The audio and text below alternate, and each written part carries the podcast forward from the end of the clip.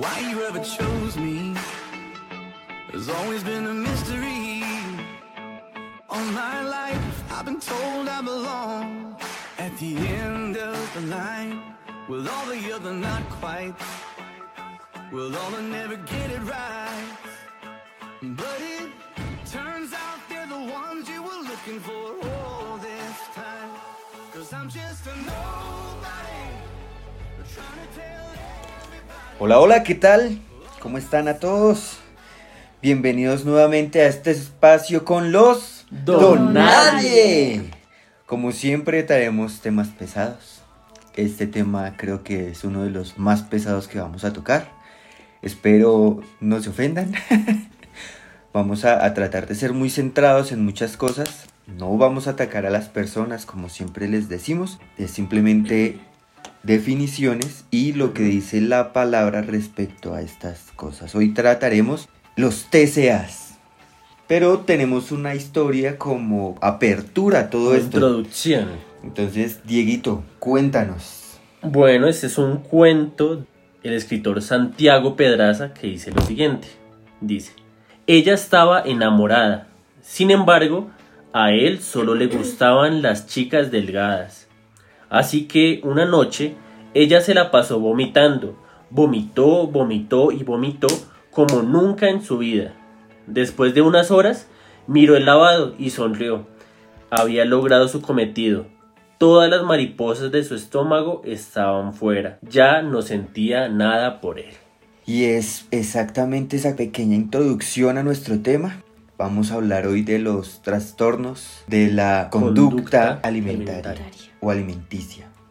Los trastornos de la conducta alimenticia son una serie de enfermedades psicológicas que causan o desarrollan que las personas tengan hábitos no saludables en su alimentación. Y esto pueden comenzar por una obsesión con la comida, una obsesión con, la, con el peso corporal, con la pérdida del peso corporal o con la forma o la percepción que yo tengo del cuerpo.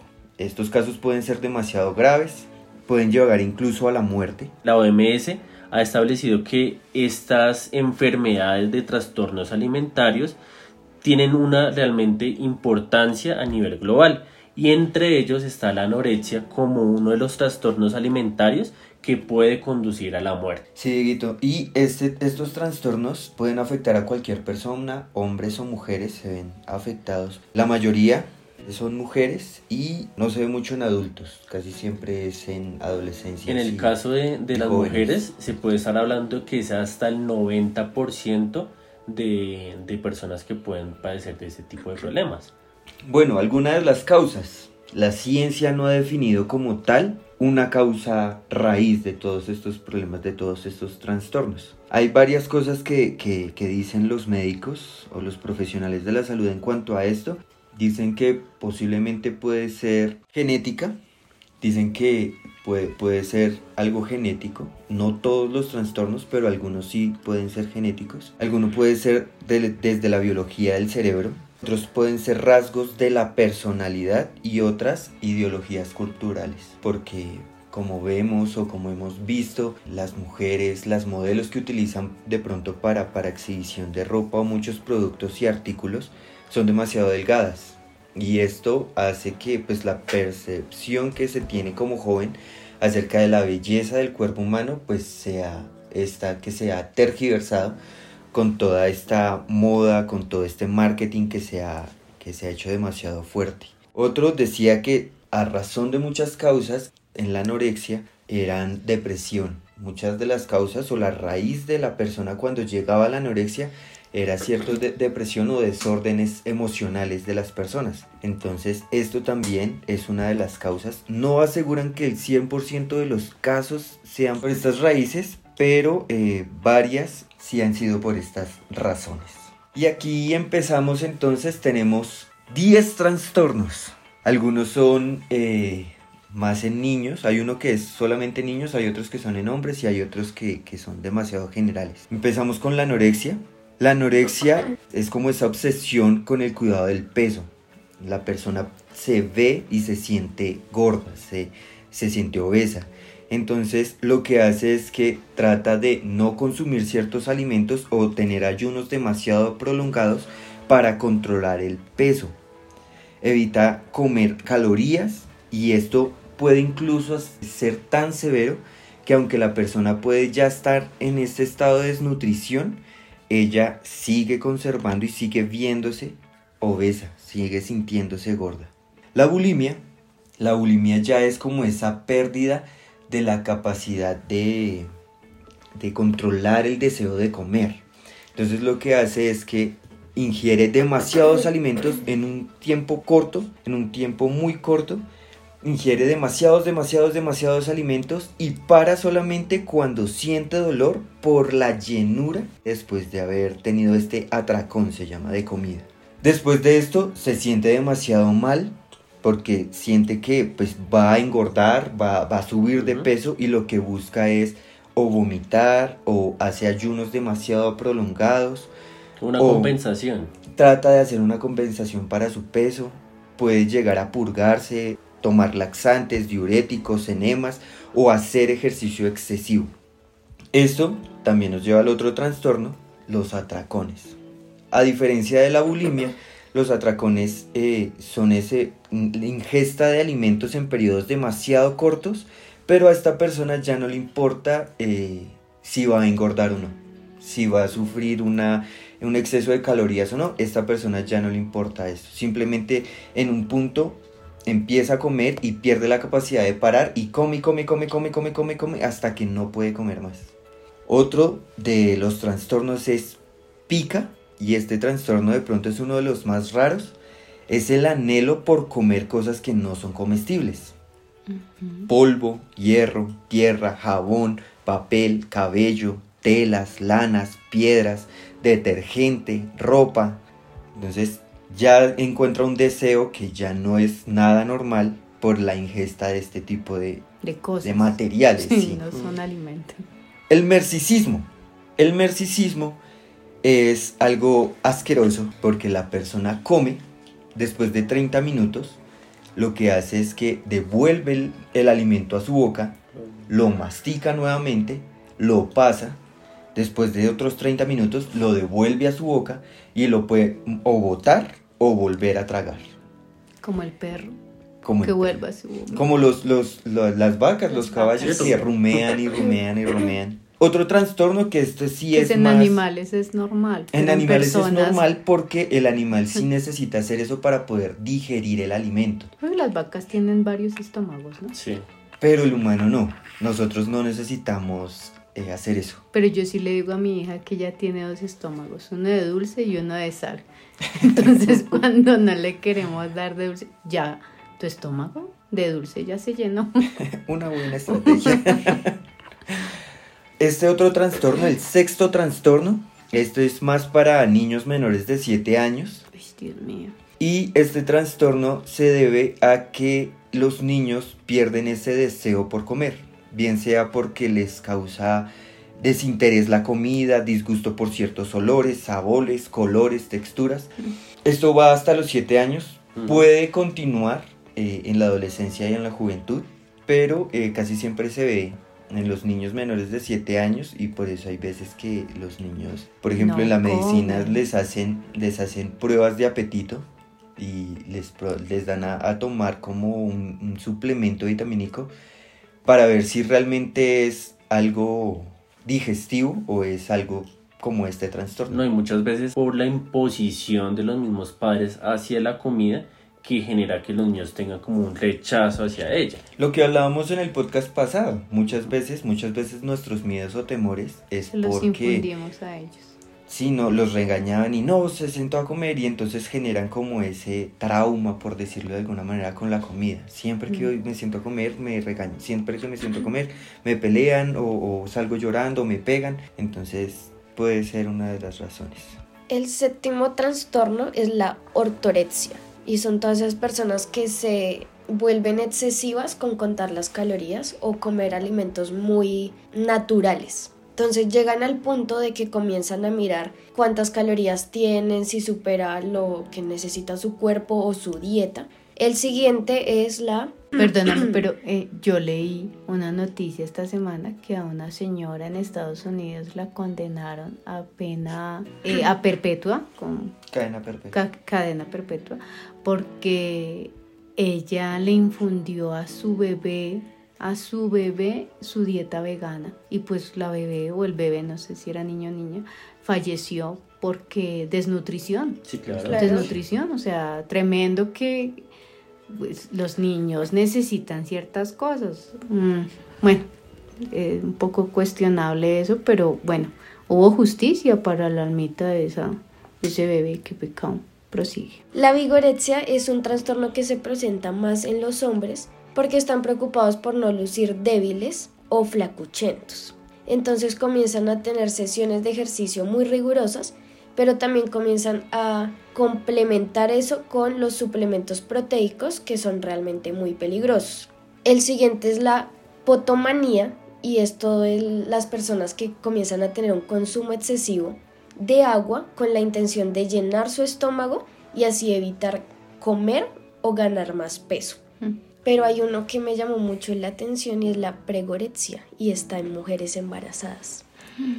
Entonces tienen esa obsesión por su físico y lo que hacen es, tienen miedo de aumentar muchísimo de peso. Entonces comienzan a evitar comer o realizar ejercicios físicos que pueden dañar tanto su bienestar como la de su bebé.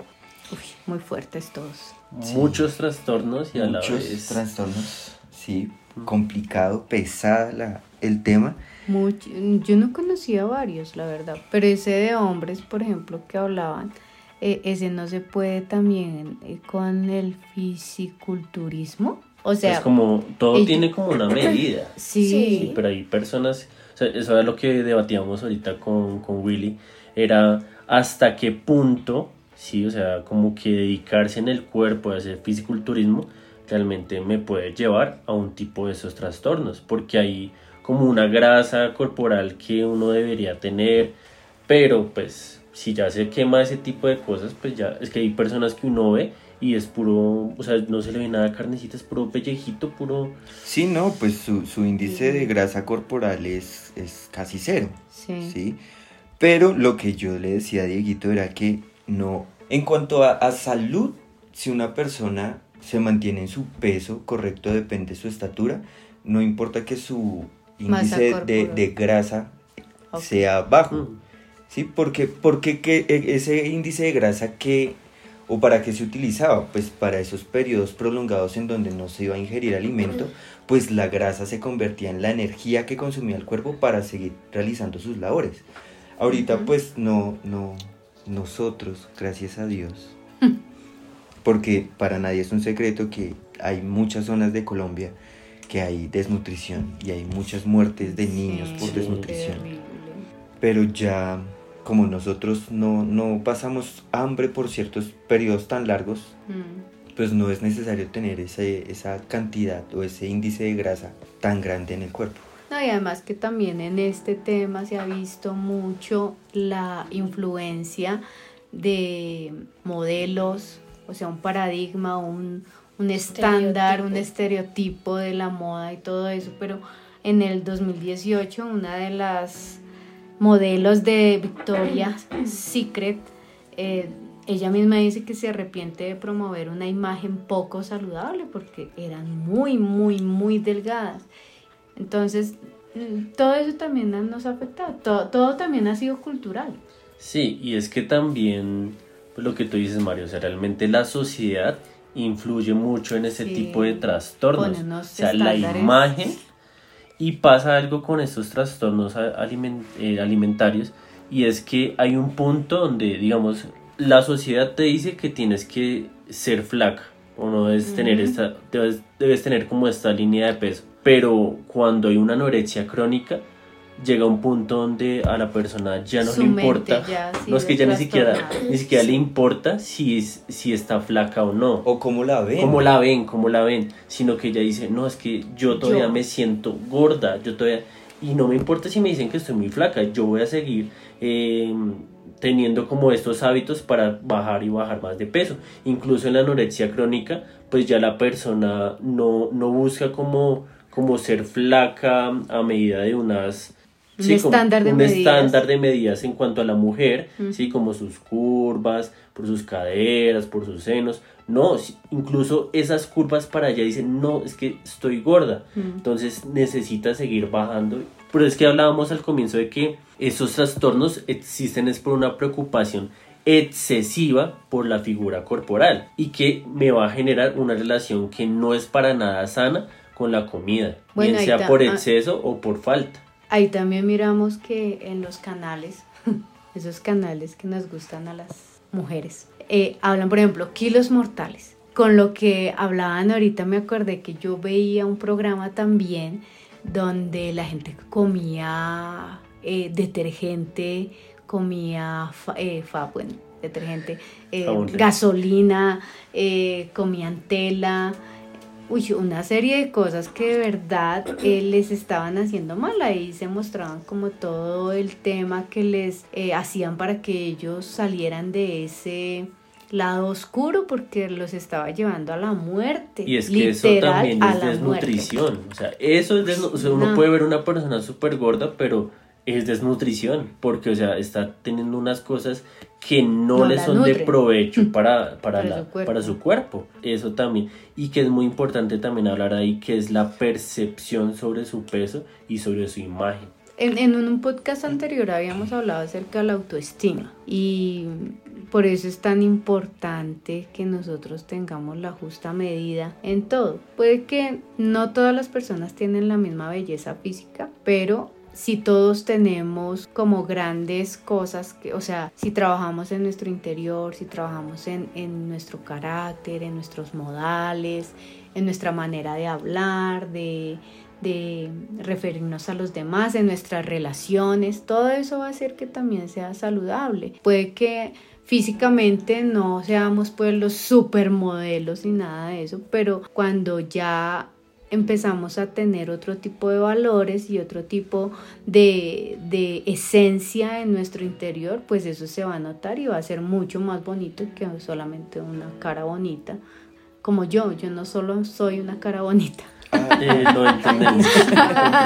Sí, por Es que, favor. por no, ejemplo- no me tomen por eso, no soy solo una cara bonita. En primera de Juan, Juan está, está hablando sobre ese conocimiento de la vida eterna y está hablando acerca de Cristo, de- del conocimiento de Cristo. Y dice, el último versículo, el versículo 21 dice, hijitos guardados de los ídolos. Amén. Y muchas veces nosotros nos hacemos nuestros propios ídolos. ídolos. Nuestro cuerpo se vuelve nuestro propio ídolo.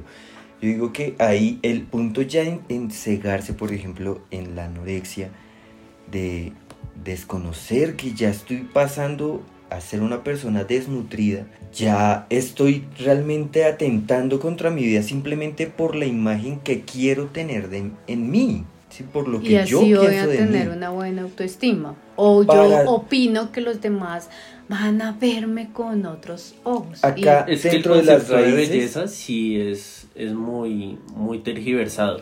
Por eso es que Dios dice en primera de Pedro, dice, que la belleza de ustedes no sea la externa, que consiste en adornos tales como peinados, joyas y vestidos lujosos, que su belleza sea más bien la incorruptible, o sea, la que no se marchita, la que no se daña, la que no se altera, sino la que procede de lo íntimo del corazón y consiste en un espíritu suave y apacible. Esta sí que tiene mucho valor delante de Dios. Sí, y se me olvidó lo que por, boni- por bonitos no vamos a llegar al cielo. Sí, ¿no? Y por eso también dice Romanos eh, 12 que debemos, no, no nos debemos conformar a lo que hay A en la este siglo. de este Sí, si este siglo nos ha ofrecido esa, ese estándar de belleza que es antinatural, Sí, que es ya la delgadez extrema, o sea, no hay que conformarnos con este siglo, sino que definitivamente debemos buscar a Dios y qué es lo que le agrada a Dios, porque es que eh, los mandamientos de Dios y sus estatutos no están para hacernos la vida más pesada, es incluso para guardarnos a nosotros mismos, guardarnos de nuestra propia maldad y vanidad. Para eso se hizo la palabra, para eso se hizo los mandamientos, para cuidarnos. Y si Dios nos dice que definitivamente no nos debemos basar en esos estándares y en esas medidas que nos da el mundo, es porque no hay nada bueno en eso. Y dice 1 Timoteo 4:7, pero rechaza los cuentos irreverentes y tontos. En otras versiones dice las fábulas profanas y viejas. Dice, más bien ejercítate en la piedad. ¿Sí? Hay muchas veces que se escucha más bien esas fábulas, esos mitos, esos estándares que están afuera y se descuida lo que realmente es importante, que es ejercitarnos y dedicar nuestra vida enteramente a Dios. Y es que este tema de los trastornos alimentarios, alimenticios, es de mucha, mucha, mucha importancia porque incluso hay estadísticas que hablan sobre ello. Digamos, antes de la pandemia, que la pandemia fue un detonante también de todo ese tipo de trastornos porque hubieron emociones que fomentaban a, a este tipo de prácticas, se tenía que, antes de la pandemia, que el 7.8% de la población mundial sufría algún tipo de trastorno eh, de la conducta alimentaria. Y pues, aunque todavía no hay cifras de cómo ha incidido pues, la, la pandemia, pues digamos un estudio en la Universidad Católica de Chile dice que durante la pandemia esos trastornos han aumentado en un 30% en adolescentes en este país. Y es que es de supremamente importancia porque hay muchos sentimientos y muchas situaciones que en la pandemia generaron como estos detonantes disparadores para ese tipo de, trastornos. Y también importante es hablar de la edad media en que estos trastornos se desarrollan, está entre los 12 y los 25 años. Y se estima que un 10% de adolescentes en Colombia tienen algún tipo de trastorno de la conducta alimentaria.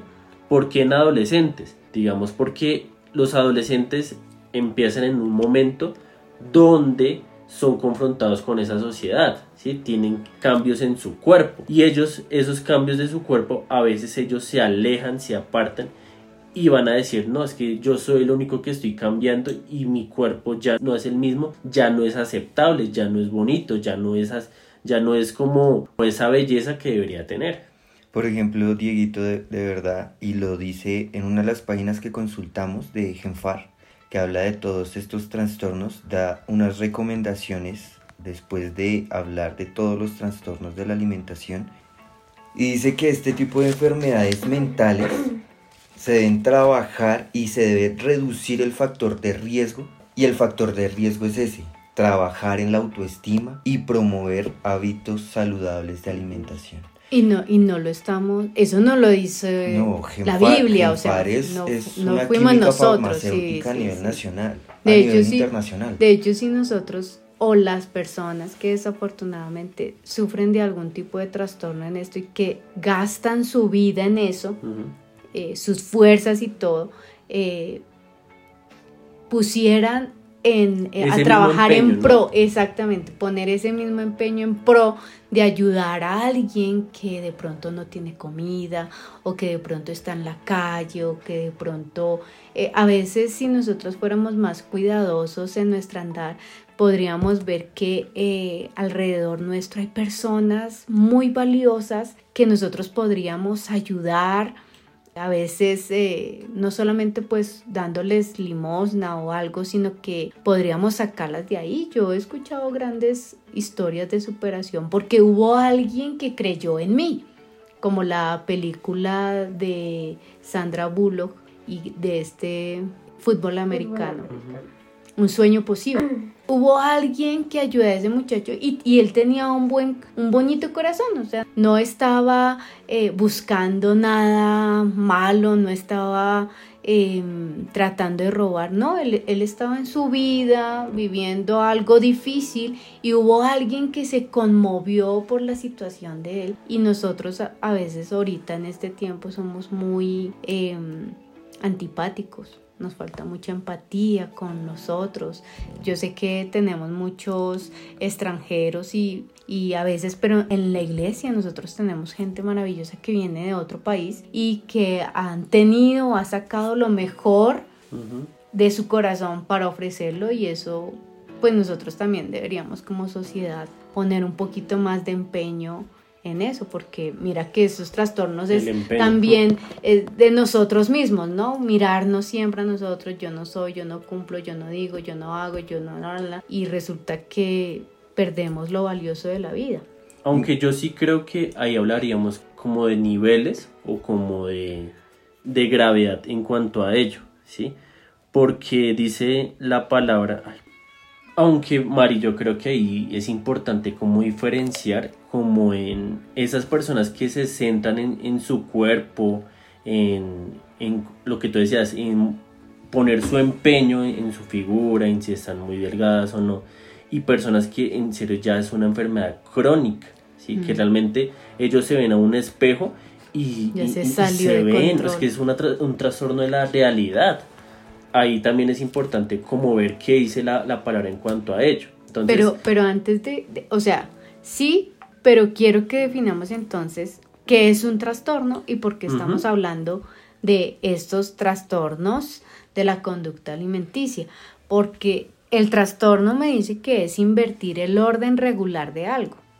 Entonces, estamos hablando de esto porque un trastorno y lo que me está diciendo eh, los estudios que no los hicimos nosotros, como la Biblia, no la inventamos nosotros, no señores, sino que hay gente que ha sido estudiada y se está capacitando y, y psicólogos y psiquiatras y doctores y bueno, muchas personas han estudiado esto, ellos lo han definido de esa manera. Es algo que está invirtiendo el orden regular de algo y por eso es que nosotros queremos tratarlo como poner una advertencia, poner una mano amiga también, poner un, un Salvavidas. un salvavidas de que esto es algo que está dañando mi vida, que está dañando mi persona, que está haciendo que muchas veces pues mi fe esté nula. No haya una esperanza y jovencitos están esclavizados en medio de eso y estamos diciendo no es el lugar donde Dios quiere que estés porque Él tiene otras formas y otras maneras de hacer las cosas y Él lo puede hacer mucho más sabio que nosotros estamos haciendo hoy con nuestro propio cuerpo. Y es que, digamos, en cuanto a los trastornos, pues hablábamos de que afectan el estado del ánimo, el pensamiento, que nosotros ya hemos hablado en algunos Sí. podcasts sobre la mente, y el comportamiento. Entonces también las conductas y los patrones que hacen las personas también derivan de mucho eso. Y acá se ve mucho eso, o sea, el pensamiento llegó, su, su mente ya ha sido trastornada y su conducta lo muestra al 100%. O sea, acá en este tipo de, de eventos que estamos mirando, veo que su conducta, o sea, es 100% su pensamiento, lo que hay en su corazón, en su vida. Lo expresan de una manera tremenda, pero resulta que, como hemos dicho, hay muchas cosas que Dios tiene que sanar en nuestro interior. Y retomando lo que les decía hace, hace algún momento, pues hay que diferenciar eso, ya cuando es una enfermedad crónica a cuando ya es como un comportamiento que se está empezando sobre ello. Cuando se está empezando, cuando hay ese, esa obsesión de pronto por lucir una figura más delgada, pues que nos dice la, la palabra de Dios en 1 Timoteo 4.8. Dice, el entrenamiento físico es bueno, pero entrenarse en la sumisión a Dios es mucho mejor, porque promete beneficios en esta vida y en la que viene. ¿sí? Nosotros nos podemos centrar en nuestros cuerpos, en nuestra figura, pero eso es lo que a Dios no le interesa, porque realmente lo que a Dios le importa es nuestros corazones y cómo estamos realmente nuestra vida delante de Él. Y en cuanto ya cuando es un, un trastorno crónico, nosotros podemos acudir a Dios, que Dios es el que es experto en poder sanar, en poder limpiar, porque incluso habían enfermedades que eran totalmente de pronto imposibles de curar o, o que tenían una connotación corporal muy fuerte como incluso la, la lepra. La lepra, La era, sí. era algo que te afectaba el cuerpo, Mm. que realmente, o sea, no queremos comparar la lepra con, con una anorexia, pero digamos una persona que tenía lepra se veía al, al espejo y veía una cosa totalmente abominable, totalmente distinta Mm. Y la al, gente se lo al orden de. Dios. Era también una presión social, o sea, una persona con lepra tenía que estar afuera, tenía que tener una... Acá había un pueblo en Cundinamarca, ¿no? ¿No era San Juan de Dios? Creo que sí. Donde tenían que estar o estaba una clínica exclusivamente para ellas porque la gente pensaba que eso era conta- eh, contagioso y eso era todo un tema. Ahora, eso era en, la- en la actualidad. En nuestra Biblia nos habla de varios leprosos con los Claro. cuales se acercaron a Jesús y Jesús, y Jesús fue y también se acercó a a ellos. Y lo que, o sea, lo que, el punto al, que quiero llegar es que Jesús tomó a esos leprosos y los limpió, Los los, limpió. sanó. Entonces, por eso es que una persona que sufra anorexia, bulimia o cualquier otro tipo de trastorno puede acercarse confiadamente a Jesús y Jesús los va a limpiar tanto corporalmente porque Él tiene todo el poder para reconstituirnos y darnos el alimento y toda la nutrición que tenemos, pero también de limpiar nuestras mentes y poder que esos pensamientos que nos atacan, que nos bombardean, sean reemplazados con la verdad que también hemos hablado en otro podcast, que realmente esa, esas palabras y esa vida eterna tiene que venir a reemplazar esos pensamientos. Ahí también es importante tocar el, el hecho de con qué me estoy identificando, que dónde estoy poniendo mis ojos, porque este mismo estudio que, en el que nos estamos basando hoy dice que en los países o en los lugares donde la delgadez no es aceptada como un régimen de belleza, estos países no sufren de estos trastornos de alimentación, porque no se ha inculcado culturalmente este punto de belleza. Entonces el hecho de con qué me estoy identificando yo, en dónde estoy poniendo mis ojos. Y me gusta muchísimo esta palabra en Hebreos 12 que dice, puesto los ojos en Jesús, autor y consumador de la fe. ¿Y qué quiere decir esto? Que Él inicia la fe y no solamente la inicia, sino que Él mismo llega a terminarla. Y no queda ahí, sino que dice que Jesús aunque sufrió la cruz, no se preocupó tanto por la cruz, sino que él estaba pensando era en, en, En nosotros. en nosotros, sí, en la redención que nos iba a dar a nosotros, en la entrada que nos iba a dar a nosotros al Padre, en que él, él iba a ser glorificado después de haber sufrido la cruz. Y no vio y no escatimó nada, sino que se entregó y no puso en medio todo lo que iba a sufrir, que lo iban a latigar, que iba a morir, que iba a ser avergonzado, sino que sí se identificó con lo que realmente el Padre y la voluntad que el Padre tenía para con él. Entonces también es como un llamado a, a este punto de, de con qué me estoy identificando, qué es lo que quiero para mi vida, qué es lo que estoy proyectando para mí. Denle la oportunidad a Jesús de poner en orden, porque el trastorno, vuelvo y repito, es invertir el orden regular de algo y Dios vive en el orden.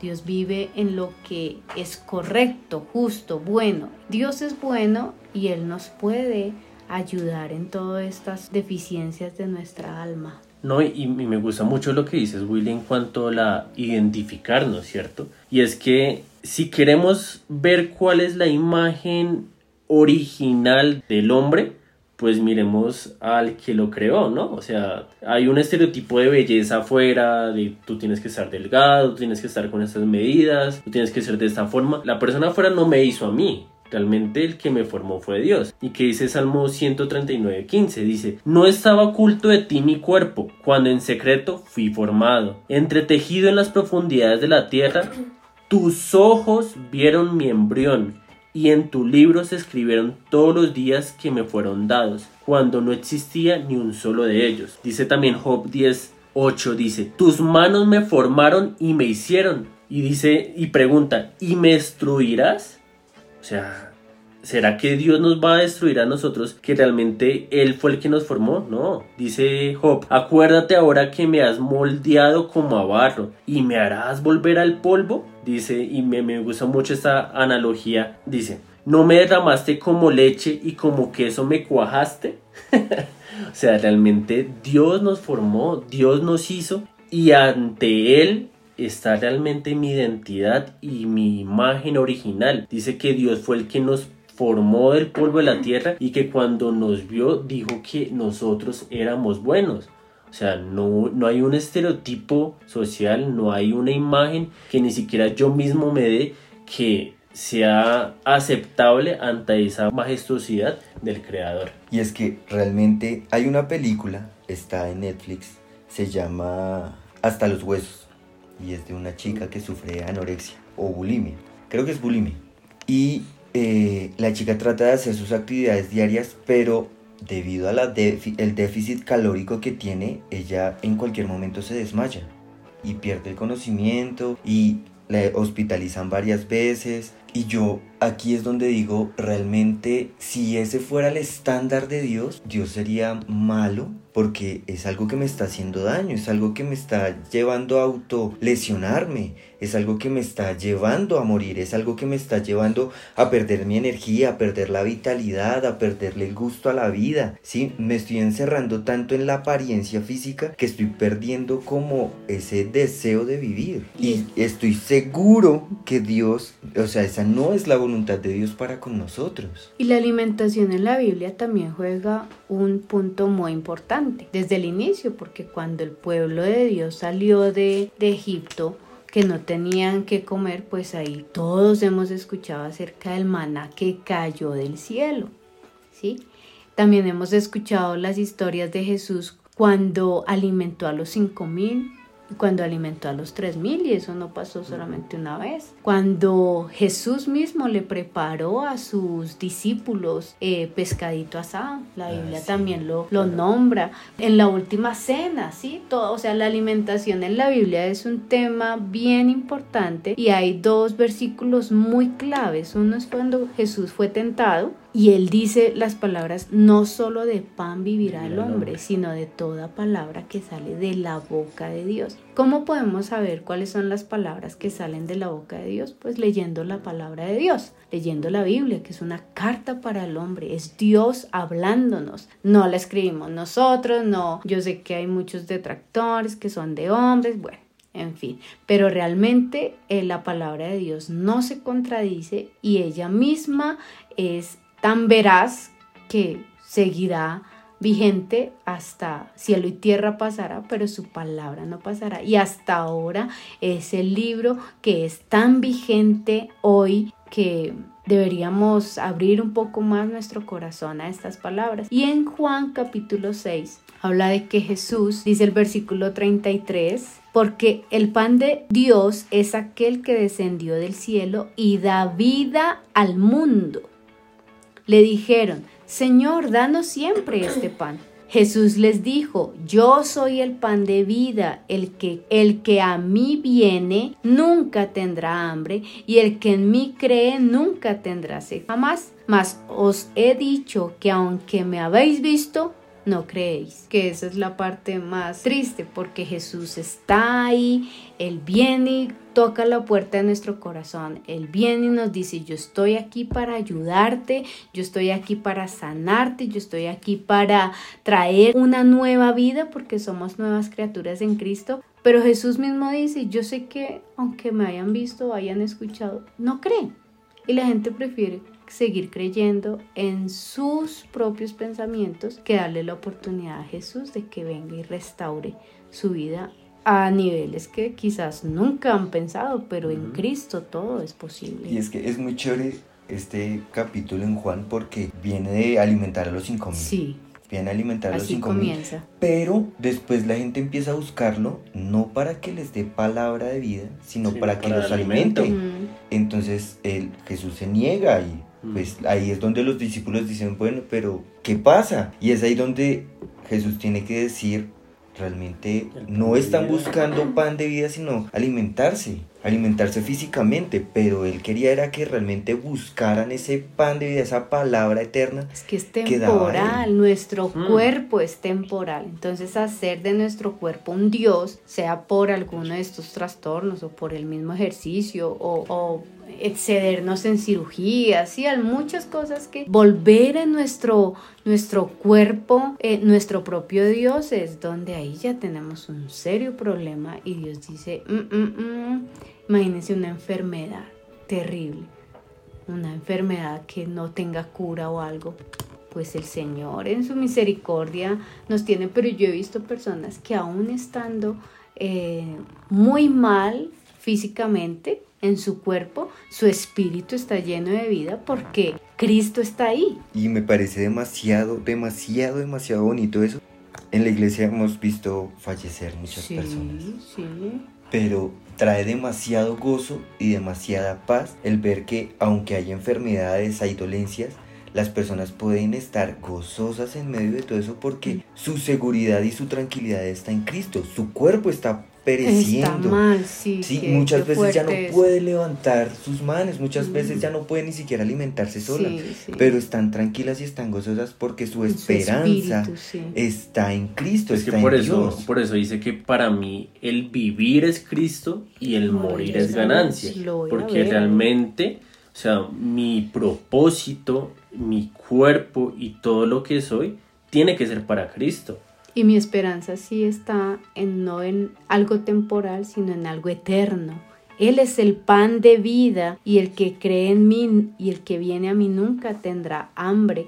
Y a veces mm, estos trastornos nos están quitando vida, nos están quitando vida. Ese programa de kilos mortales es muy fuerte porque las personas tienen que ser tratadas urgentemente porque su cuerpo ya está a punto de colapsar. Hay personas que lo logran y, ellos dicen volvió a vivir, ¿sí? Eh, y hay otras personas que definitivamente no y, y lo más mm, tremendo de todos estos trastornos es que en la mayoría necesitan terapia.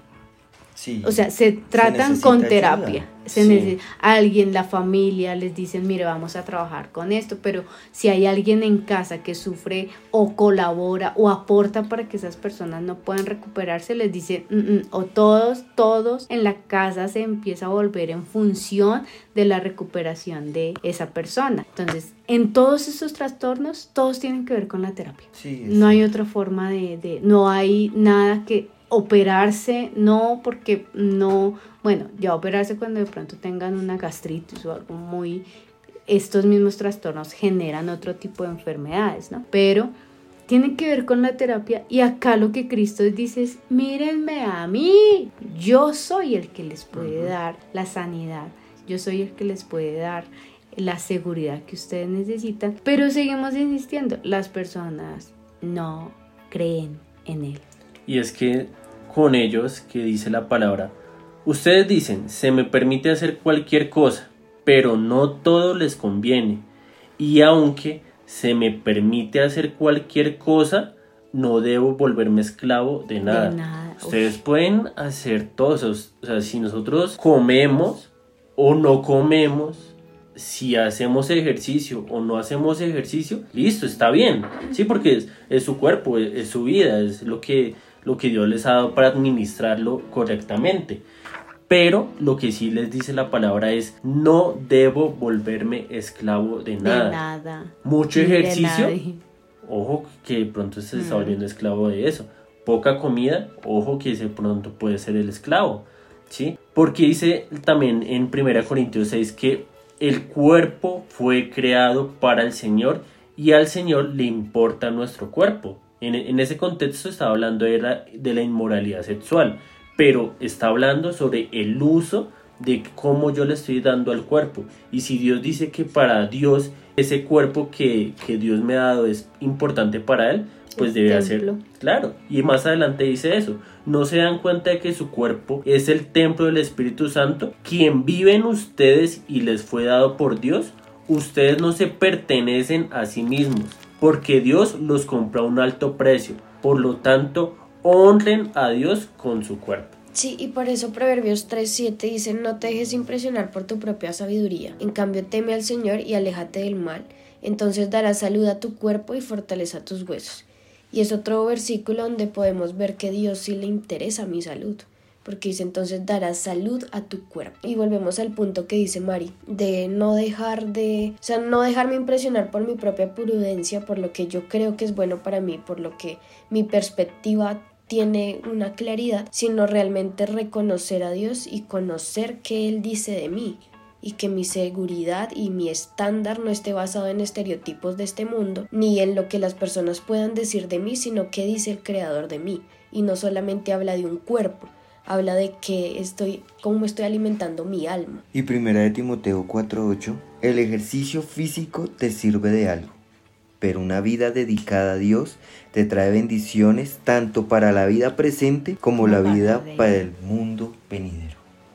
por lo eterno. Para por lo eterno. lo eterno. Nosotros a veces, o sea, yo sé que la naturaleza, el mundo, todo es muy lindo. Eh, yo que tengo familia de hijos y esposo, es maravilloso, es algo, wow, tremendo. pero no se comparan con la gloria de Dios. Es que mis Y entender planes- eso Mm. también es difícil porque yo a veces digo, uy, no, yo no, yo no le puedo faltar a mis hijas y eso sería algo, ese sería mi temor. Pero finalmente nosotros entendemos que nuestra esperanza está es en Jesús. Y por eso volvemos a decirle a todos los que nos escuchan, hay una esperanza eterna que sí nos puede ayudar en todo esto que nos pasa en la vida. Esto para muchas personas quizás están en medio de esta circunstancia difícil, familias que están tratando de mirar cómo sacan a sus hijas, a sus hijos de estos trastornos, cómo están tratando de lidiar con eso, dinero, recursos, fuerzas emocionales, muchas cosas están en pro de eso, pero hay alguien que dice, no temas, yo te ayudo, que es Dios. Él está para ayudarnos. Finalmente, Él no ha causado esto, ¿no? Porque la pregunta, si Dios lo sabe, ¿por qué no lo evita? Bueno, nosotros no somos títeres de Dios. Cada quien escoge eh, su camino y por eso nosotros hemos elegido seguir a Jesús. Dice. Proverbios, podemos hacer nuestros propios planes, pero la respuesta correcta viene del Señor. Pon todo lo que hagas en manos del Señor y tus planes tendrán éxito. O sea, realmente todo lo que nosotros planeemos, todo lo que nosotros pensemos, tiene que ser para la gloria de Dios. Mi cuerpo tiene que ser para la gloria de Dios y poner tanto mis preocupaciones como mis deseos, como mis sueños en las manos del Señor es, es el- la mejor opción que podemos tener porque dice, y tus planes tendrán éxito. Así que en este podcast eh, queremos animar tu alma a, a nuestros oyentes porque Dios está ahí. Jesús es el pan de vida. Y cuando tenemos hambre, pues también debemos alimentar nuestro espíritu. No solamente de pan vivirá el hombre, sino de toda palabra que sale de la boca de Dios. Así que ánimo, fortaleza, Dios está ahí y si ustedes quieren comentarnos también testimonios acerca de esto o algo que estén mm, luchando, ¿verdad? Y que podamos también, nosotros oramos por todos nuestros oyentes para que el Señor sea obrando de una manera real. Él es muy real y Él está en medio de nosotros. Y sí, no, es, es importante realmente si usted tiene algo para decirnos, a favor o en contra. De verdad nos gusta escucharlos, nos gusta leer sus comentarios. Eh, recuerde que nuestro correo es losdonadie.nadie.gmail.com También ahí les dejo en nuestras redes sociales, ya tenemos Instagram, y Instagram. es losdonadie.nadie. Ujú. Y nuestro WhatsApp más 1 321 499 7222. ¿Listo? Esto ha sido todo por este episodio. Espero que nos continúen amando y que se enamoren más de Cristo, que es lo importante. Y se despiden los Don Nadie. Hasta la próxima. Bye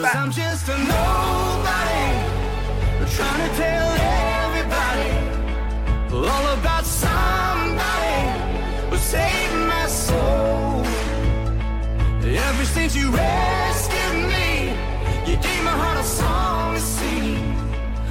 Living for the world to see. Nobody but Jesus. I'm living for the world to see. Nobody